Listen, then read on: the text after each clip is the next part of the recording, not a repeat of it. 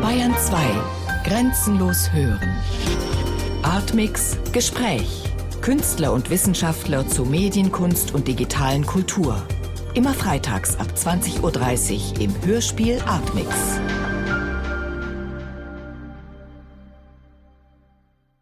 Es lebe die Mündlichkeit, es lebe die Öffentlichkeit.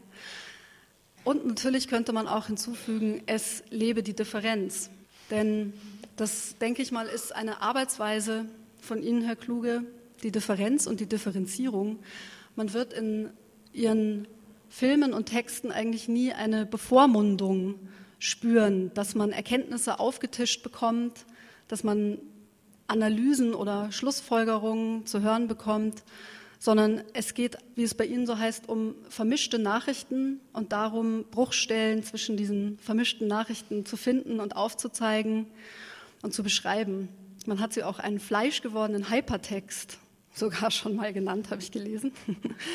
In diesen vermischten Nachrichten stehen Fakten und Fiktionen nebeneinander. Und es gibt erfundene Dialoge zwischen realen Personen. Und diese Reibung zwischen Nachricht und Spiel oder Nachricht und Fiktion, das würde mich interessieren. Was setzt die, was setzt die frei? Also ich muss erst mal auf das kommen, was Sie gesagt haben von dem Hören. Nicht? Ich hänge sehr an Büchern, denn die sind sozusagen wie ein Gedächtnis. Und äh, über 2000 Jahre kann man in einem Buch mit Ovid und den Metamorphosen äh, sich beschäftigen. Und dieses lange Gedächtnis, das die Bücher ausmachen, das ist etwas, was ich sehr bewundere und liebe und wo ich ja auch deswegen versuche, da tätig zu werden. Wenn man aber an den Ovid denkt, dann muss man wissen, der hat das nicht schriftlich äh, irgendwo überreicht. Die Papyri sind sehr teuer und wurden immer erst nachträglich umverteilt für wenige. Er hat die mündlich vorgetragen. Und dieses Prinzip der Mündlichkeit, das liegt eigentlich der Literatur ursprünglich zugrunde. Ursprünglich singen die Dichter. Ja? Sie tragen vor. Ja? Und äh, wenn ich jetzt wieder daran denke, ich bin sicher deswegen interessiert, Geschichten zu erzählen. Lebenslänglich bin ich dafür interessiert, weil ich welche erzählt gekriegt habe als Kind. Wenn mein Kindermädchen Magda ja, anfing zu erzählen, da war die Welt in Ordnung. Ja, da habe ich mich nicht gefürchtet. Und die hat durchaus von Seeschlangen und auch fürchterliche Dinge erzählt. Das ist bei Grimms Märchen genauso. Das sind abgründige Märchen zeitweise. Aber das erzählt wird, ja, hat etwas Vertrautes. Und äh, Chris Derkon sagte vorhin, das Auge lässt sich oft täuschen. Ja? Und wenn es 16 Verschiedenheiten, Differenzen ja, in der Sekunde sieht, dann entsteht ein Film, dann entsteht ein Bewegtbild. Das ist beim Ohr ganz anders. Das menschliche Ohr kann 360 Differenzen in der Sekunde noch unterscheiden. Ja? Das heißt, wenn es darum geht, falsche Töne zu ermitteln und vertrauenswürdige Töne zu ermitteln, dann kann das Ohr als sehr zuverlässig gelten. Es ist übrigens das Erste, was etwas von der Umwelt erfährt. Schon während ich im Mutterleib bin, sagt Luhmann, Niklas Luhmann, ein ganz nüchterner Teufel des scharfen Gedankens. Aber das weiß er. Und er sagt, schon da habe ich hingehorcht. Ja? Und es gibt Frauen, ja, zum Beispiel meine Frau hat, als sie schwanger war, ähm, Mozart gespielt, ja, damit das Kind nun zu den Darmgeräuschen noch etwas Zweites ja, hinzubekommt. Ja, ich will das nur mal beleuchten, weil wir können gar nicht äh, froh genug sein, ja, dass hier ursprünglich mal etwas, was ursprünglich mal die Seite eines Fisches war, Orientierung, wo ich im Wasser mich befinde, und dann einwuchs, ja, und dieses Ohr bildete eines der feinsten Werkzeuge, das es gibt, nicht? Ja, und dass der Rundfunk diese Kunstform entwickelt hat in seiner Geschichte, das Hörspiel, ja, ist eine ganz große Leistung. Und es ist ein authentisches eigenes Werk. Und mich hat auch sehr verblüfft, als ich hier das hörte. Ich fuhr mit meiner Frau im Auto, ja, man hat die Landschaft draußen, man legt das ein, ja, und jetzt kommt aus vielen Eindrücken, die das Auge hat, hier dieser Toneindruck. Ich habe meine Geschichten, sage ich Ihnen, nicht richtig wiedererkannt. Ja, ich meine das positiv. Ja, ich war erfreut, ja, äh, etwas zu begegnen, was andere Stimme hat. Ja, die Stimme in meinem Kopf klingt ja anders, wenn ich schreibe, ja, als wenn hier Frau Jelinek oder ein anderer Sprecher oder Hannelore Hoger, ja, hier sind besonders die Frauen sehr gut, ja, nicht in diesem Zusammenhang, ja. Und das hat mir meine Texte auf neue Weise überraschend gemacht, ja. Ich wollte jetzt nicht weiter ausholen, aber das ist doch mal Ihre Sache richtig ist mit der Differenz, ja, dass äh, Gilles Deleuze ja, hat ein Buch geschrieben, ja, wo er eigentlich eine Philosophie der Differenz entwickelt. Ja. Das ist sehr gut für unsere deutschen Philosophen, die immer ein bisschen was Grundsätzliches haben. Ja? Und dann aber über das erste Kapitel und die Vorrede so schwer hinaus können. Mit der Differenz, ja, der Unterscheidungskraft, ja, können sie im Grunde ganz dünne Bücher schreiben und trotzdem die ganze Welt beschreiben. Differenz ist richtig, Hören ist das Beste, was es gibt und führt ja auch zur Musik.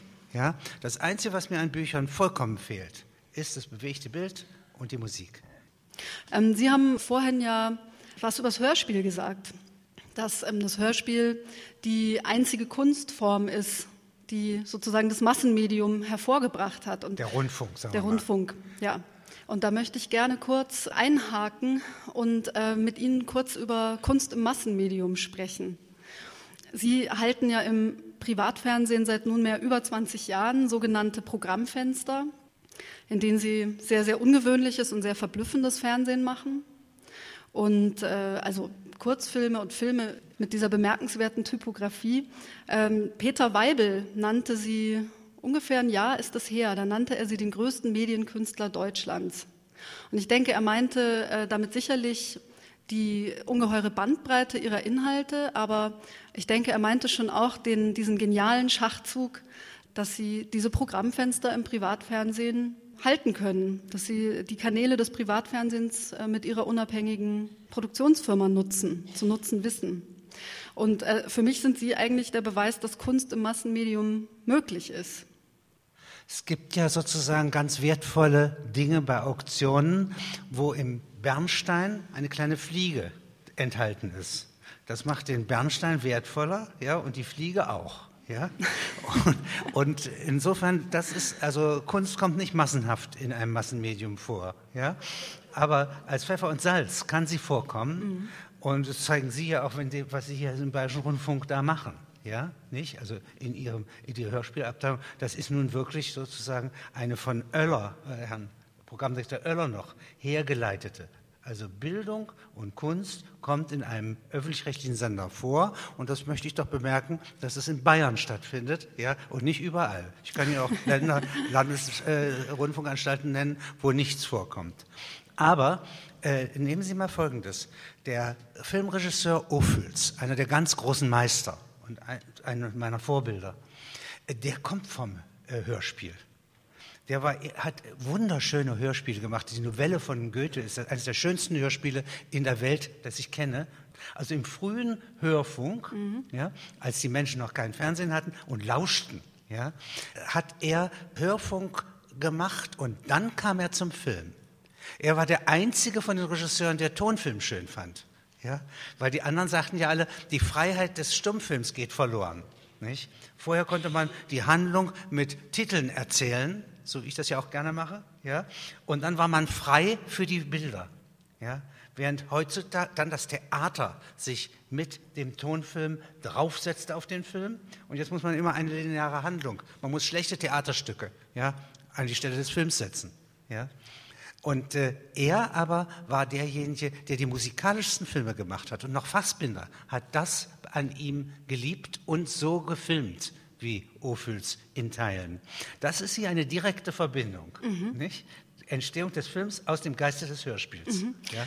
Nochmal ganz kurz zu Ihrer Herangehensweise und zu Ihrer Arbeitsweise. Wenn so ein Material, wenn das in verschiedenen Medien erzählt wird, was passiert da eigentlich? Oder wie wichtig ist für Sie dieses Weitererzählen durch verschiedene Medien hindurch, dieses Prozessuale, wenn man so will? Es findet eigentlich ganz selten eine Übertragung statt die Medien, also die verschiedenen Genres, Film, Musik, Literatur, sind zueinander hermetisch. Die sind wie Monaden, blind zueinander.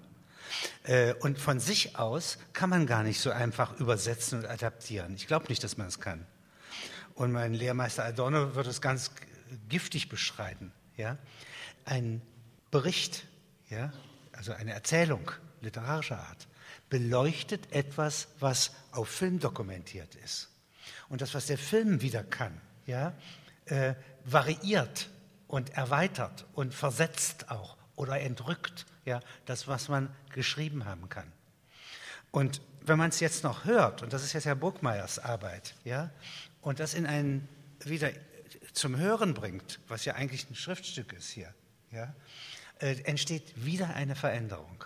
Und wenn ein Saal dabei ist und wirkliche Menschen das hören, ja, und auch jeder für ihnen anders abbilden, nicht? Weil wir doch sozusagen verschiedene Arten von Erinnerung und Assoziationen haben, dann ist das Öffentlichkeit. Das ist die Grundform, ja. Also anders gesagt, Erfahrung macht jeder Mensch. Er wird diese Erfahrung mit mehr Selbstbewusstsein verbinden, wenn er sie öffentlich austauschen kann und sieht, dass auch die anderen beteiligt sind. Also wenn ich jetzt ein gutes Musikstück gespielt hätte, statt dass, dass das vorgelesen wird und Sie wären alle ganz ergriffen, ja, dann wäre das Öffentlichkeit und gleichzeitig Gemeinsamkeit und drittens Verstärkung von sinnlicher Tätigkeit. Das, dafür ist Öffentlichkeit da. Ich habe ein Buch geschrieben mit Oskar Neck zusammen, Öffentlichkeit und Erfahrung. Und alles, was ich mache, im Fernsehen beispielsweise, ist sozusagen die Verfilmung dieses Buches. Und da muss ich Sie in einem Punkt ergänzen.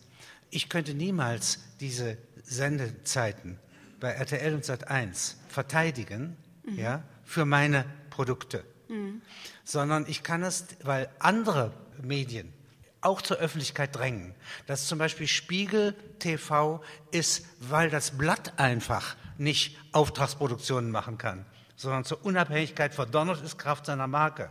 Ja, nicht? Die müssen einfach unabhängig und widerspenstig bleiben, sonst sind sie nichts wert. Und deswegen gehören sie auch in unsere unabhängige Sendezeit. Und die Neue Zürcher Zeitung, die ist 200 Jahre alt, das ist die, eine der ältesten Zeitungen Europas und war zu allen Zeiten der Krise, die ich kenne, zum Beispiel 45, das einzige objektive, neutrale Stelle. Ja?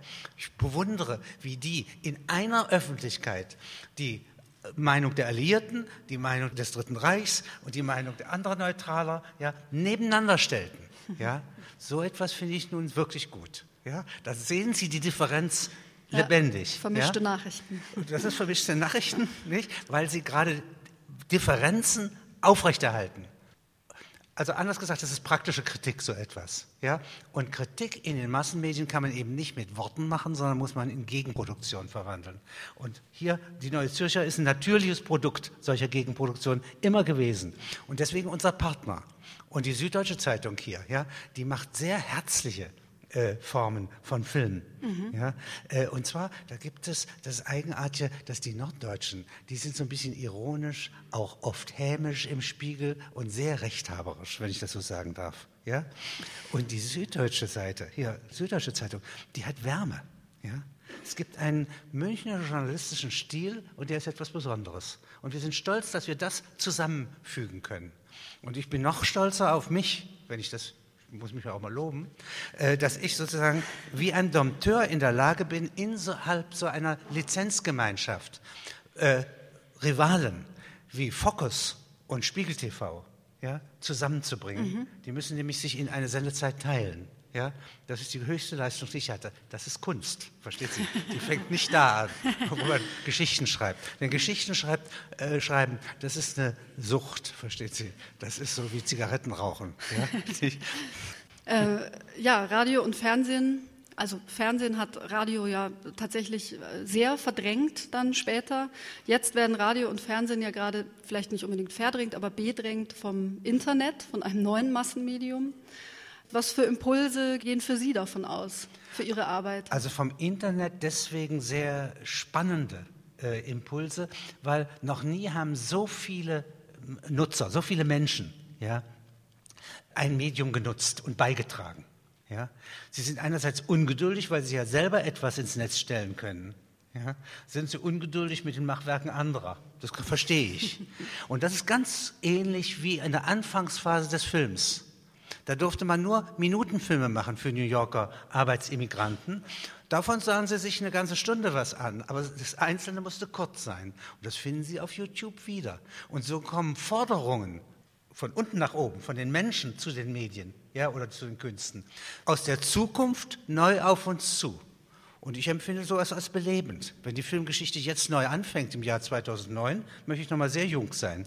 Und dasselbe beim Hörfunk. Also ich bin der Meinung, dass äh, in, am Südwestfunk, bei Ihnen auch, ja, völlig legale Partisanen tätig sind, ja, die entgegengesetzt zu dem gewissen Schematismus, den jede Anstalt in der Welt hat, ja, nicht? Also nicht nur eine Rundfunkanstalt, sondern jede Art, eine Bankanstalt, eine Staatsanstalt, eine Irrenanstalt. Alle haben einen Schematismus, sind verwaltetes Leben, würde Adorno sagen. Ja? Und da gibt es dann immer am Sockel, in den Kellern, in den Dachgeschossen wunderbare Künstler, Zauberer. Ja? Nicht? Sozusagen die 13. Fee positiv. Ja? Und die bringt so etwas herein. Also um Ihre Frage klar zu beantworten, selbstverständlich ist in den Massenmedien Kunst möglich, ja, aber als Ausnahme. Sie darf sich nicht zu erkennen geben. Wie wichtig sind denn dokumentarische Details wie die Quellenangabe, dass es Notes of Conversation with the Duke of Wellington Seite so und so viel ist? Sie haben ja vorhin mit Recht gefragt, und ich hatte es noch nicht beantwortet, wann erfindet man etwas und wann ist es sehr wichtig, dass es dokumentarisch bleibt. Mhm. Und das hat Gründe, Unterscheidungen. Und, aber Unterscheidung von so, so, einer Menge, dass es wie ein Tausendfüßler ist, ich könnte sie Ihnen nicht immer erklären. Ja? Aber wenn ich die Richtung dieses Unterschieds mal beschreiben darf, es wäre ganz albern, wenn ich erfinde, dass Blücher, der Oberbefehlshaber der preußischen Armee, ja, also gewissermaßen der Exponent einer Männerwelt, einer kampfkräftigen Truppe, ja, militärisch, maskulin, ja, und einen anderen maskulinen Menschen, den Napoleon besiegend, wenn der eine Scheinschwangerschaft hat. Ähm, wenn ich das erfinde, ist das albern. Wenn es wahr ist, ja, dann habe ich mich verbündet mit der größten Erzählerin, die es gibt, der Wirklichkeit. Es gibt nichts Fantastischeres, als was die Wirklichkeit in ihrem Schoße bereit hat. Eben zum Beispiel, dass der preußische Gesandte am Hof in London größte Not hat, dass der Oberbefehlshaber hier überall erzählt, jedem, der es hören will. Ja? Und Lord Stanhope und Wellington berichten davon. Jedem erzählt er, je sans ce éléphant là, also bewundert mich, ja, wie fett ich bin, ja, was für ein Kind ich da in mir trage, vergewaltigt von einem Kaporal, als ich unter dem Pferd lag und so weiter und so fort. Und ähm, das ist für fantasiereiche Menschen nichts Unnatürliches. Wir alle sind androgyn. Ja? Und die Wirklichkeit bestätigt das. Das ist das, was mich fasziniert. Also ist das Dokumentarische so wichtig, dass die Seitenangabe nicht fehlen darf. Ja? Und wo setzt dann die Fiktion ein? Wie bitte? Wo setzt dann die Fiktion ein? An der Stelle äh, in dieser Geschichte überhaupt nicht. Okay. Äh, und es gibt andere Geschichten äh, von äh, Dingen, die sich sozusagen hinstellen, hier bin ich die Wirklichkeit. Ja? Äh, und nichts anderes als mich kann es geben. Da sage ich, das ist Ideologie. Die Wirklichkeit ist durchlöcherig wie ein Schwamm. Ja? Jetzt möchte ich doch mal beweisen, dass das nicht wirklich ist, was da behauptet, wirklich zu sein. Ja? Und das ist dann Gegenstand der Fiktion. Also müssen Sie mir etwas vorlegen, ja, und mich fragen. Wir kommen so, nachher auf jeden Fall. Auf eine, aber ich würde Ihnen dann sehr genau mhm. zeigen wollen, ja, dass das einen inneren Grund gibt. Auch Till Eulenspiegel, könnte ich behaupten, würde an dieser Stelle eine Lügengeschichte erzählen. Das Kapitel Schlachtbeschreibung beschreibt den organisatorischen Aufbau von Stalingrad, von der Katastrophe von, von Stalingrad. Und ich denke, wir kommen jetzt eben nochmal in diese Gefilde zwischen dokumentarischem und fiktionalem. Sie haben in der Chronik im Hörspiel das kommentiert, ähm, die Geschichte, und haben erzählt, dass Sie die Absicht hatten, einen Dokumentarroman zu schreiben mit ähm, Dokumenten aus vielerlei Quellen, also Aktenunterlagen, Funksprüche, zeitgeschichtliche Dokumente und dass sie aber auch an die Grenzen gestoßen sind dabei des Dokumentarromans. Ähm, also der organisatorische Aufbau eines Unglücks, das ist für mich Stalingrad. Und das enthält ja eine Abstraktion. Weil sozusagen ein Mensch, der dort äh, Soldat ist, ja, der erlebt das ja nicht als organisatorischen Aufbau und als Überblick und er analysiert nicht, sondern er friert. Ja, oder er stirbt. Und wenn so etwas der Fall ist, dann habe ich aus Achtung vor denen, die dort gestorben sind, ja, aus den Achtung vor den Verunglückten, die Tendenz, so dokumentarisch zu arbeiten, wie ich irgend kann. Ich würde nie auf die Idee kommen, da Erfindungsreichtum und Fantasie mit zu verknüpfen. Und gehen Sie jetzt mal davon aus, dass Stalingrad ja nur ein Beispiel ist für Havarien, Unglück, von oben durch ein Oberkommando angerichtete Katastrophe. Tschernobyl ist dasselbe. Lehman Brothers ja, ist auf eine bestimmte Weise etwas Ähnliches, nur hat es nicht diese brachialen Folgen mhm. von Stalingrad für 300.000 Menschen, aber es hat für Millionen Menschen ja, Kollateralschäden. Und man weiß gar nicht, was aus einer Finanzkrise entsteht, wenn daraus eine Vertrauenskrise wird und eine Vertrauenskrise sich politisch auswirkt, so wie die von 1929, die, der große Crash. Ein Faktor, eine Mitursache dafür ist, dass die Arbeiter zum Beispiel und der Mittelstand nach rechts marschiert. Und plötzlich haben wir 1933 und plötzlich liegen die Städte zerstört da nicht? was man mit einem Bankcrash von 1929 eigentlich gar nicht gleich in Verbindung mhm. bringt. Aber es hat Verbindung. Und wenn man von solchen Dingen spricht, muss man so dokumentarisch sein, wie man irgend kann.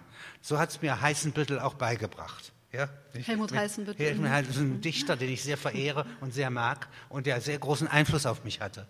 Hat. Die sterben ja alle nicht. Ja? Und äh, das gibt umgekehrt, ja, bei großen Unglücksfällen in mir den Wunsch, aus dem Antirealismus des Gefühls heraus, dass es anders kommen möge, dass es Auswege geben möge. Und da ist Fantasie erlaubt.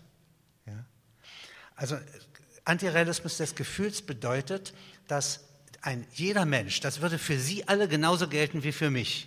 Jeder Mensch funktioniert so, dass eine Wirklichkeit, die ihn verletzt, die leugnet er, lehnt er ab, von der will er weg. Die Fantasie ist ein Fluchttier. Ja? Mhm. Und äh, das ist was Gutes, verstehen Sie, dass der, die Wirklichkeit genau das Gegenteil macht von den wirklichen Verhältnissen. Ja? Da ist die natürlichste Form der Gegenwehr drin. Und wir Schriftsteller sind gehalten, das dann auch auszudrücken. Und dafür brauchen Sie jetzt den Till Eulenspiegel, den ich nannte, und Helge Schneider, aus Oberhausen ist durchaus in der Lage, so wie jener norddeutsche Erzähler Eulenspiegel oder so wie Münchhausen, ja, so lange an einem Tatbestand zu suchen, bis er den Ausweg weiß. Ja. Und da ist dann zur Beschleunigung Fiktion erlaubt, nämlich etwas Gegenwärtiges ist nur scheinbar wirklich. Es ist nur wirklich, wenn es das die Geschichte, das Vergangene, die Zukunft und die Möglichkeitsform, den Konjunktiv, noch neben sich und in sich weiß. Und es gibt in der griechischen Grammatik, in der Antike, noch einen weiteren Fall, das ist der Optativ, das ist die Wunschform. Und diese Wunschform ist in Menschen so real wie die Sachlichkeit eines realistischen Blicks. Das heißt, der Wunsch, ja, die Hoffnung ist genauso realistisch und nicht weniger Gold, ja, wie die Erkenntnis, das Sehen, der Blick. Ein kalter Blick ist sogar weniger wert. Sie haben das, das Gefühl jetzt gerade auch erwähnt und mich würde ähm, tatsächlich auch noch mal interessieren, was, was ist das für ein Begriff von Gefühl? Also das ist die Frankfurter Schule, die diesen Gefühlsbegriff geprägt hat? Gefühl ist nicht Sentimentalität und äh, ist auch nicht das, was man normalerweise als gefühlsmäßig so gleich schnell erkennt sondern es ist das Unterscheidungsvermögen. Und zwar das Unterscheidungsvermögen der Sinne. Die Fußsohle, wissen wir, hat ein sehr genaues Unterscheidungsvermögen. Die Haut wird, wenn sich jemand gar nicht leiden kann, allergisch. Ja? Ähm, das Zwerchfell kann gar nicht aufhören, äh, ist nicht beherrschbar. Wenn was komisch ist in der Kirche oder in der Schule, dann lacht man. Ja?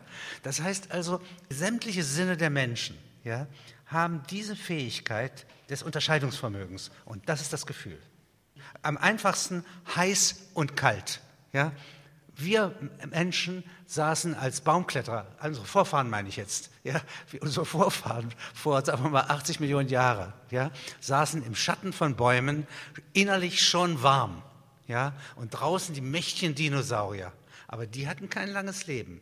Und wir sind bis heute weitergekommen mit Unterscheidungsvermögen. Und das war ursprünglich mal der Unterschied zwischen heiß und kalt. Ich friere, ich friere nicht. Ich würde das sehr ernst nehmen, diese Sinnlichkeit, diese Konkretion der Gefühle und das ist Emotion. Und über diese Gefühle, über diese individuellen Gefühle erzählen Sie Zeitgeschichte. Weil es gibt nichts. Also er löst die Nachrichten von der menschlichen Gleichgültigkeit. Das ist unser Leitsatz, äh, wenn wir arbeiten im Internet als DCTP. Ja? Also sehen Sie, es gibt eine Verliebtheit der Presse, möchte ich mal so sagen, und auch der Nachrichten, äh, Facts einfach Facts sein zu lassen. Mhm. Aber Facts sind nie Facts. Ja? Sie sind auf der einen Seite erlitten und erlebt, ja? und auf der anderen Seite werden sie empfunden durch Einfühlung. Ja?